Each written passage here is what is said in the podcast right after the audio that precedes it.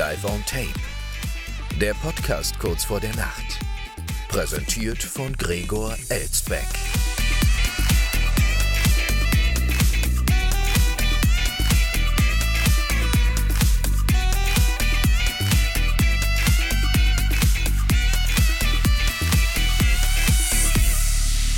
Schon wieder 23 Uhr, meine Damen und Herren, und damit herzlich willkommen zur Wochenmitte, wie gewohnt live aufgezeichnet aus einer noblen Wiesbadener Altbauvilla. Und das ist schon wieder die letzte Sendung für diese Woche. Morgen und übermorgen unsere kleine Fastnachtspause.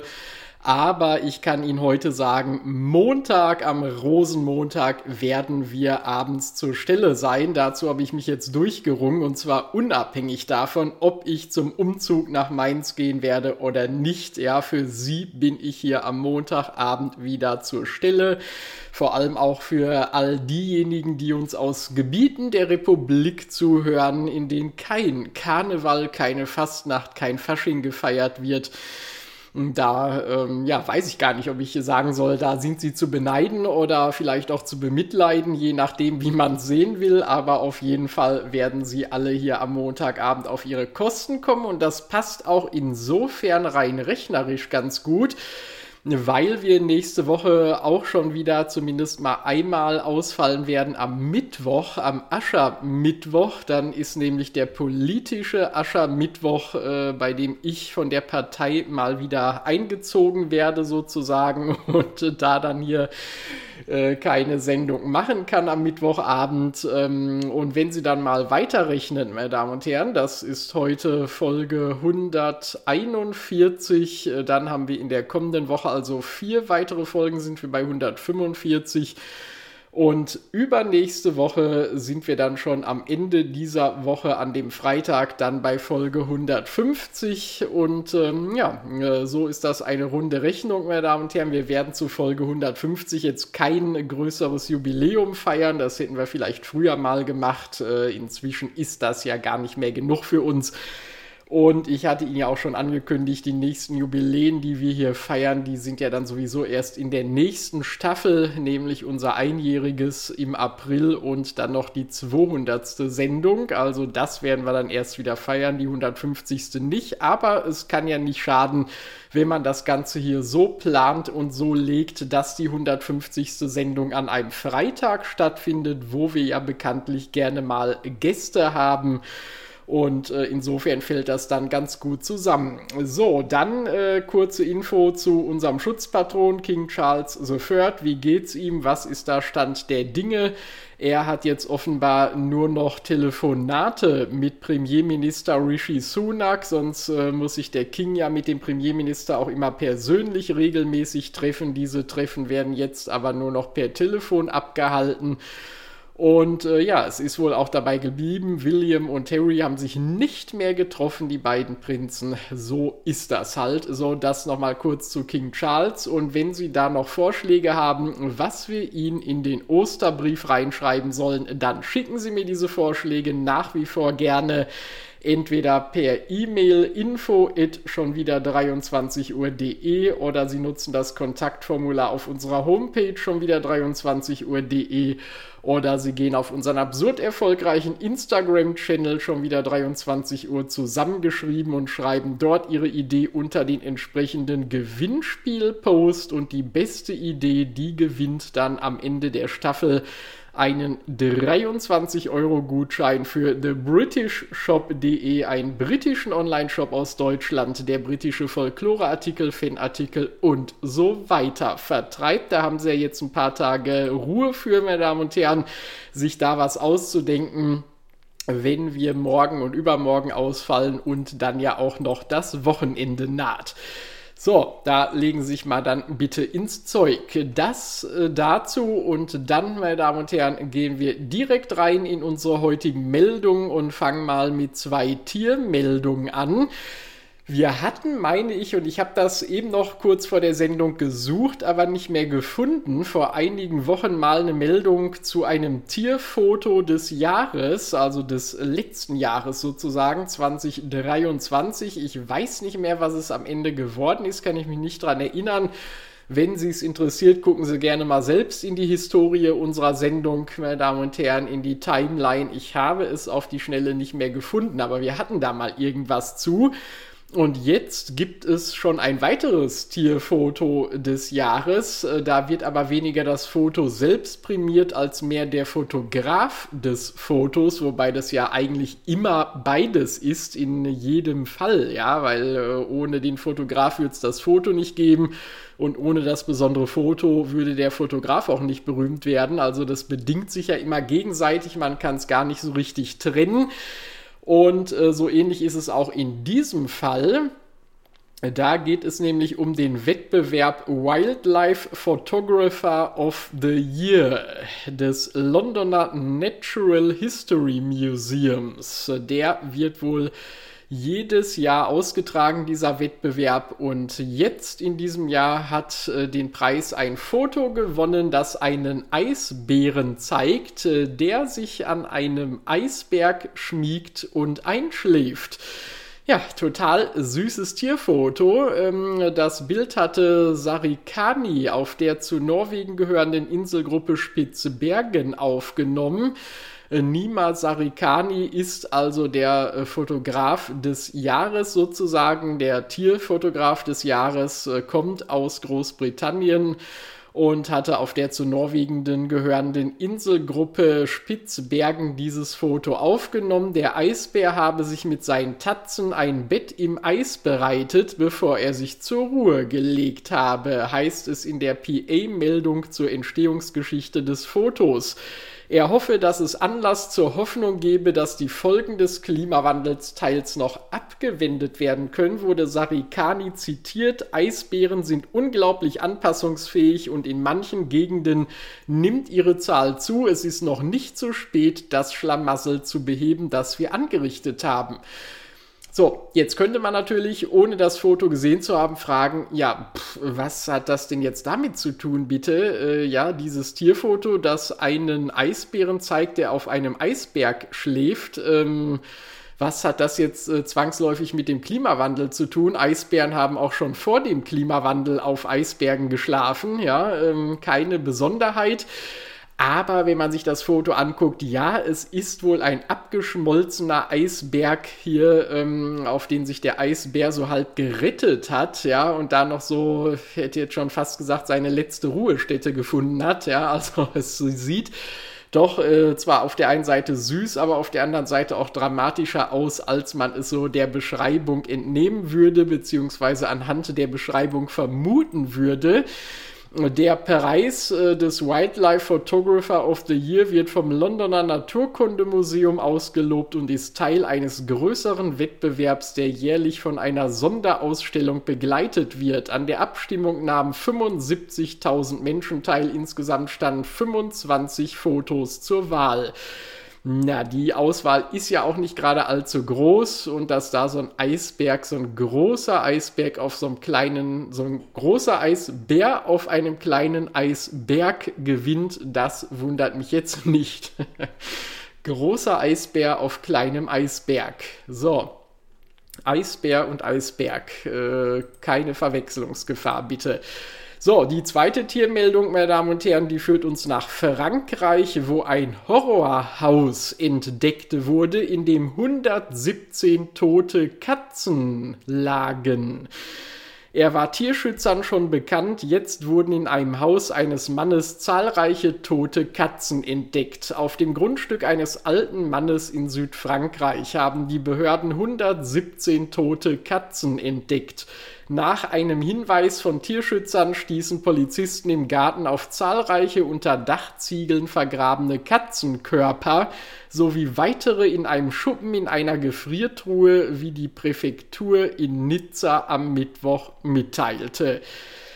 Huh, ja, das ist ja ganz schön hart, vor allem für die ganzen Liebhaber von Katzenvideos bei YouTube und so. Also das sollte man da besser nicht zeigen. Knapp 30 lebende Katzen und Kätzchen befanden sich demnach in einem schlechten Zustand gegen den Bewohner des Hauses in der Ortschaft La Roquette-sur-Sian im Hinterland von Cannes äh, wurden Ermittlungen eingeleitet. Er kam nach Angaben des Senders France 3 in Polizeigewahrsam bereits 2019 und 2021 waren Tierschützer, die von einem Horrorhaus sprachen, bei dem Katzenhalter eingeschritten.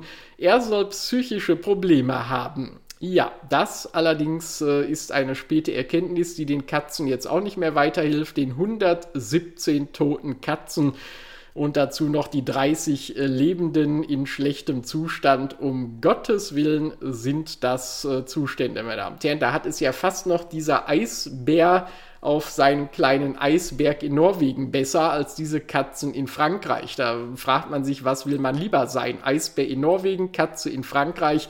Alles nicht gerade das äh, Gelbe vom Ei. Ähm, aber wenn Sie äh, gar kein Tier sein wollen, meine Damen und Herren, sondern vielleicht äh, seit Ihrer Kindheit viel eher davon träumen, Leuchtturmwärter zu sein, dann habe ich gleich ein super Jobangebot für Sie, aber erst noch mal ein frisch gezapftes Tässchen koffeinhaltige Apfelschorle zum Wohl. Mmh. Sehr, sehr frisch, auch bei dem Regenwetter heute. Und da sind wir auch schon fast äh, im übertragenen Sinne bei der Küste, an der Küste. Arbeitsplatz mit Ausblick. Wangerooge sucht neuen Leuchtturmwärter. Höhenangst ist für diesen Job eher schlecht. Wissen über Gezeitenschifffahrt und das Wattenmeer sind dagegen von Vorteil. Für seinen alten Leuchtturm sucht die kleine ostfriesische Insel Wangerooge einen neuen Leuchtturmwärter oder eine neue Leuchtturmwärterin. Hm, also ich glaube, da muss man gerade gucken, genau, die Meldung ist von der DPA. Hier stimmt sprachlich irgendwas nicht. Ihr habt hier geschrieben, für seinen alten Leuchtturm sucht die Insel Wangerooge einen neuen Leuchtturmwärter. Ich würde mal eher sagen, für ihren alten Leuchtturm sucht die Insel den Wärter. Bewerber für den Job sollten laut Stellenausschreibung der Gemeinde zudem körperlich fit sein. Man muss schon mindestens zweimal am Tag die 161 Stufen gehen können, sagte Rika Beven, allgemeine Vertreterin des Bürgermeisters auf Wangerooge der DPA. Das heißt, der Bürgermeister konnte sich hier gar nicht selbst äußern, der hat so viel zu tun, der Bürgermeister von Wangerooge, da musste seine Vertreterin äh, hier herhalten für die DPA, denn das sei notwendig etwa zum Auf- und Abschließen, dass man da hoch und runter geht, die 161 Stufen, und im Zweifel muss man auch ein drittes Mal hoch. Der 39 Meter hohe rot-weiß-schwarze Leuchtturm ist eines der Wahrzeichen der Nordseeinsel. Mit der Leuchttechnik müssen sich Bewerber übrigens nicht auskennen, denn der alte Leuchtturm ist schon seit 1969 nicht mehr in Betrieb. Seit 1972 wird der alte Leuchtturm als Aussichtsplatz genutzt. Im Erdgeschoss ist zudem das Inselmuseum untergebracht. Aber äh, ja, Museumsdirektor muss man dann scheinbar nicht auch noch nebenher sein. Laut Jobbeschreibung zählen zu den Aufgaben des Leuchtturmwärters daher etwa Ticketverkauf, Einlasskontrolle, Pflege der Grünflächen am Leuchtturm und der Verkauf von Souvenirartikeln. Handwerkliches Geschick wäre von Vorteil, denn an so einem alten Gebäude ist auch immer ein bisschen was zu tun, ergänzte Kurdirektorin Beven. Aha, die ist also nicht nur Stellvertreterin des Bürgermeisters, sondern auch zugleich Kurdirektorin. Das ist das Praktische da oben im Norden, mehrere entscheidende Ämter zugleich zu haben. Äh, zuletzt war der Leuchtturm für eine Restaurierung geschlossen. Nun soll es Schritt für Schritt wieder losgehen.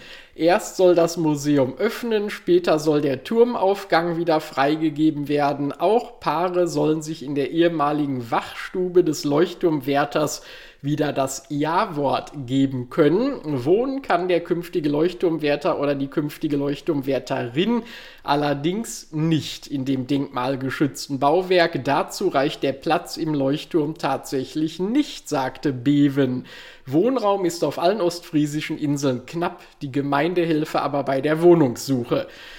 Hm, da haben die ostfriesischen Inseln wenigstens mal was mit dem deutschen Festland gemein, dass auch da der Wohnraum knapp ist, allerdings nicht, weil zu wenig gebaut wurde oder zu viele Menschen äh, dort leben, sondern einfach, weil dir der Platz fehlt, ja.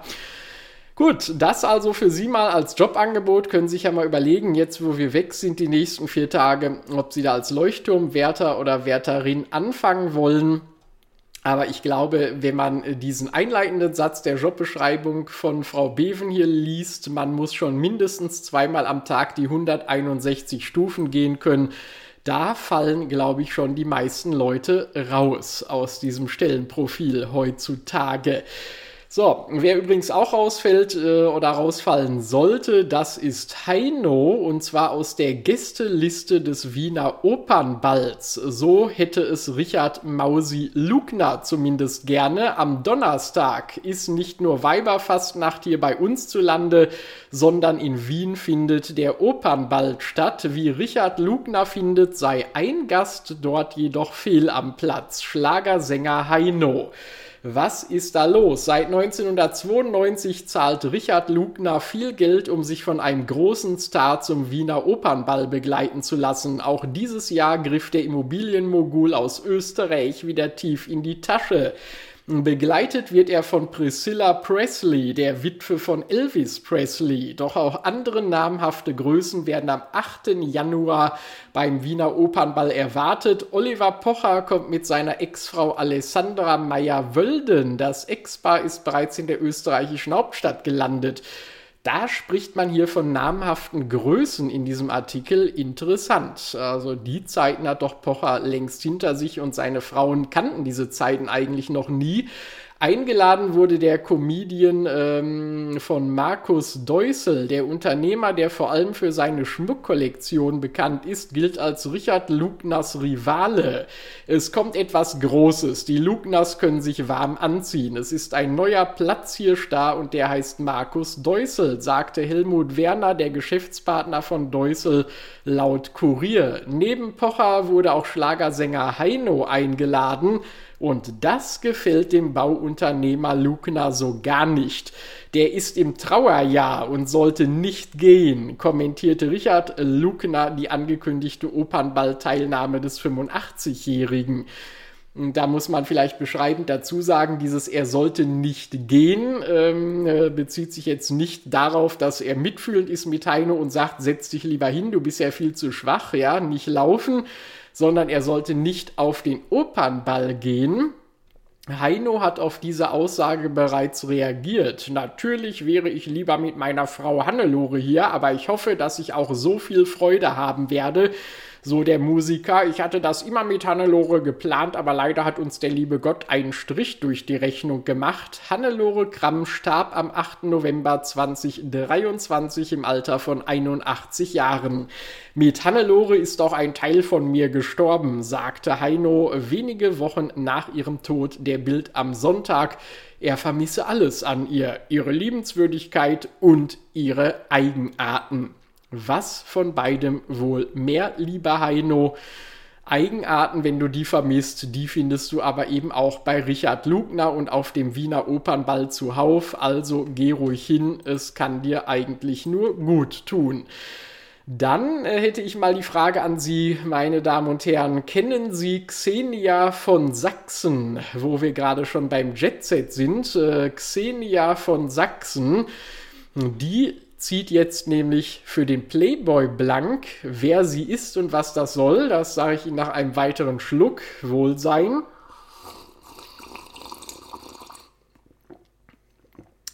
Da nehmen wir mal direkt einen längeren Schluck hier vor so einer Meldung. Sie ist insbesondere durch verschiedene Reality-TV-Formate bekannt. Ähm, bekannt kann man ja da eigentlich nicht richtig sagen. Ich äh, habe den Namen ja heute zum ersten Mal gelesen. Jetzt hat sich Xenia Prinzessin von Sachsen für den Playboy ablichten lassen. Hüllenlos. Und so macht man das ja auch für den Playboy oder Frau. Reality-TV-Star, Sängerin, Autorin und Prinzessin. All das trifft auf Xenia von Sachsen zu. Sie war bereits Kandidatin im Sommerhaus der Stars oder bei Kampf der Reality-Stars. Im Playboy war die Ururenkelin, äh, Ururenkelin, ja, ich habe kein Ur vergessen, des letzten Königs von Sachsen, Friedrich August III. noch nicht zu sehen, bis jetzt. Xenia, Prinzessin von Sachsen, strahlt die Betrachter und Betrachterinnen auf der neuesten Ausgabe des Hochglanzmagazins an. Ich glaube, liebe Leute, die ihr das hier geschrieben habt, hier ist das Gendern fehl am Platze. Ich glaube kaum, dass es hier so viele Betrachterinnen geben wird äh, des Playboy-Heftes. Im Inneren des Heftes finden sich weitere Aufnahmen von ihr.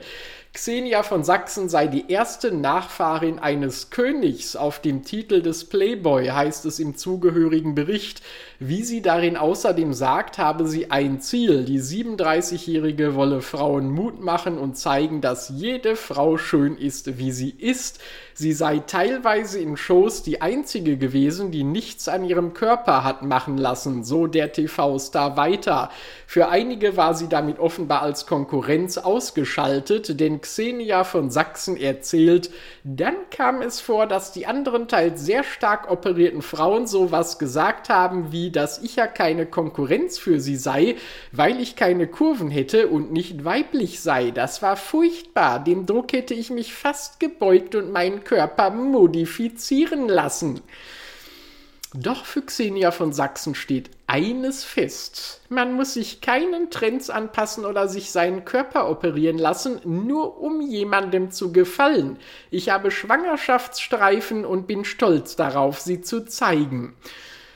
Puh, ja, Gratulation, liebe Xenia von Sachsen, für diese Schwangerschaftsstreifen. Die will man im Playboy auch besonders gerne sehen. Äh, den alle äh, Männer, äh, die den Playboy lesen, können sich auch sehr gut vorstellen, Väter zu werden. Das weiß man ja nach zahlreichen Leseranalysen. Sie brachte im Jahr 2015 ihren Sohn zur Welt. Derzeit ist Xenia von Sachsen Teil der RTL 2 Serie Be Real. Echte Promis, echtes Leben. Na, was ist denn da schon echt? Ja gut, für RTL 2 Zuschauer ist ja vieles echt, was für andere vollkommen absurd ist. Das ist es ja gerade, das macht's ja aus, ja. Dieses Prickeln im Programm von RTL 2. Neben Auftritten im Fernsehen ist Xenia von Sachsen Eventmanagerin und sie ist sich sicher, dass sie auch eine gute Monarchin geben würde. Ich bin ein Mensch, der gerne schenkt. Wenn es zur Debatte stehen würde, wäre ich also, glaube ich, auch eine gute Königin. Ich bin sehr fair und rechtschaffen. Hm, das müssen wir jetzt mal auseinandernehmen, meine Damen und Herren. Ich bin ein Mensch, der gerne schenkt und deshalb wäre ich, glaube ich, eine gute Königin. Äh, also, mir fallen jetzt nur wenige Königinnen ein, die ihrem Volk gerne viele Dinge geschenkt haben. Sehen Sie, da muss ich schon instinktiv wieder aufstoßen von der koffeinhaltigen Apfelschorle und solchen Sätzen hier ich bin sehr fair und rechtschaffen. Also das ähm, waren auch jetzt nur wenige Königinnen, meine Damen und Herren. Äh, vielleicht die, die gerade abgedankt hat, äh, Königin Margrethe von Dänemark oder so, fällt einem da vielleicht ein. Äh, vielleicht noch Königin Beatrix äh, oder auch die Queen, aber ansonsten fair und rechtschaffend, ähm, naja, da muss man nur mal in der Geschichte zurückgucken, welche Königin das denn so gewesen sein soll. Und das sagt hier die Nachfahrin eines Königs. Ähm, das äh, passt nun auch nicht so recht zusammen, aber gut, dann ist sie vielleicht doch im Playboy genau richtig. So, und genau falsch ist der Orden, den eine Firma für den Karneval in Köln produziert hat, ähm, aber sozusagen nicht wirklich für den Karneval an sich produziert hat, sondern am Ende für die AfD produziert hat und für die damit unfreiwillig Werbung gemacht hat. Was da genau passiert ist, das sage ich Ihnen nach einem letzten Schlückchen koffeinhaltiger Apfelschorle für diese Woche. Prost! Ah. Jetzt habe ich mich schon zum zweiten Mal in dieser Woche an der koffeinhaltigen an der koffeinhaltigen Apfelschorle verschluckt. Das ist mir früher nie passiert und ausgerechnet in dieser verkürzten Fastnachtswoche gleich zweimal. Das muss wahrscheinlich mit der närrischen Zeit zusammenliegen. Da trinkt man so überhastet weil man ja generell mehr trinkt als in normalen Zeiten. Das kann nur daran liegen, meine Damen und Herren. Aber zurück zu dieser Ordensmeldung. Firma produzierte AfD-Orden, jetzt ist der Hersteller am Boden zerstört. Hm. Lesen wir mal rein. Ja, ist da eigentlich Alkohol drin gewesen heute? Hat man mir das hier reingemixt? Nee, ich glaube nicht. Ähm, nee, äh, lesen wir mal kurz rein, äh, was es damit auf sich hat. Der AfD-Orden, den sich CDU-Bezirksbürgermeister Reinhard Zöllner umhängen ließ, hat nicht nur den Politiker in Bedrängnis gebracht, auch die Herstellerfirma muss sich rechtfertigen gegenüber dem Festkomitee. Dieser Orden sorgte gleich mehrfach für einen Eklat. Beim öffentlichen Prinzenempfang im City Center in Köln-Korweiler ließ sich CDU-Bezirksbürgermeister Reinhard Zöllner einen Karnevalsorden der AfD um den Hals hängen. Der Politiker posierte auch für Fotos mit dem Orden, der den Aufdruck Et Hetz am rechte Fleck hatte zu Hochdeutsch für Sie zu Hause übersetzt, wenn Sie nicht aus dem Raum Köln kommen, das Herz am rechten Fleck. Hätten Sie jetzt aber wahrscheinlich auch noch so gewusst, oder? Zöllner sprach im Nachgang von einem Fehler bei einer fröhlichen karnevalistischen Feier. Die Grünen lassen aufgrund des Vorfalls die Kooperation mit der CDU im Bezirk ruhen. Uh sind aber schon wieder gleich Reaktionen hier. Doch damit ist das Thema noch nicht beendet, denn viele engagierte Karnevalisten stellten sich die Frage, wer denn überhaupt diesen Orden für die rechtspopulistische Partei hergestellt habe. Auch im Festkomitee Kölner Karneval wurde recherchiert. Ein Traditionsunternehmen aus dem Hunsrück hat die Ware produziert, es beliefert und äh, es beliefert auch das Festkomitee und hat in der Vergangenheit für über ein Dutzend Kölner Karnevalsgesellschaften schon Orden, Pins und Nadeln erstellt. Und hiermit offenbar jetzt auch Nadelstiche, meine Damen und Herren, die da gesetzt werden mit so einem AfD-Orden. Äh, diese reagierten auf die Nachricht bestürzt. Festkomiteepräsident Christoph Kuckelkorn rief deshalb umgehend beim Geschäftsführer des Unternehmens an. Auch der Express sprach mit ihm und erlebte einen völlig zerknirschten Firmenchef. Ich habe in der Nacht kaum geschlafen, sagte er. Es war ein großer Fehler, dass unsere Tochterfirma im Spätsommer 2023 die Orden der Stadtratsfraktion der AfD Köln produziert hat und wir bedauern das sehr. Dies war ein einmaliger Auftrag der AfD und es wird der einzige bleiben. Unser Unternehmen hatte davor und danach keinen Kontakt zur AfD. Schneider sieht menschliches Versagen im Vorgang. In unserem Online-Tool kann man seine Orden selbst kreieren und fast vollständig automatisiert bestellen. Die Orden wurden von einer Privatperson bestellt und im Voraus bezahlt. Erst bei der Sichtprüfung im Druckvorgang war für uns erkennbar, dass es sich um Orden für die AfD in Köln handelte. Uns fehlten dann die notwendige Sensibilität und Kapazität, korrigierend einzugreifen und den Auftrag zu stoppen. Boah. Noch einmal aufstoßen. Wir werden unseren Prozess überarbeiten, um zukünftig diese oder ähnliche Vorgänge auszuschließen, sagte er dem Express. Ja, das ist der Segen der Automatisierung heutzutage, meine Damen und Herren. Da produziert man einfach mal so ein paar AfD-Orden, ohne es zu merken, ja. Äh, da passt aber auch irgendwas nicht zusammen. Ich meine, wenn man das auch automatisiert bestellen kann und den Auftrag geben kann, aber irgendwelche menschlichen Hände und Augen müssen es doch äh, sehen und merken, äh, wenn diese Orden dann letzten Endes produziert werden. Ja, die werden ja nicht im luftleeren Raum produziert und stellen sich nicht automatisch und komplett äh, von Maschinen betrieben her. Also das äh, ist ja dann doch ein bisschen komisch.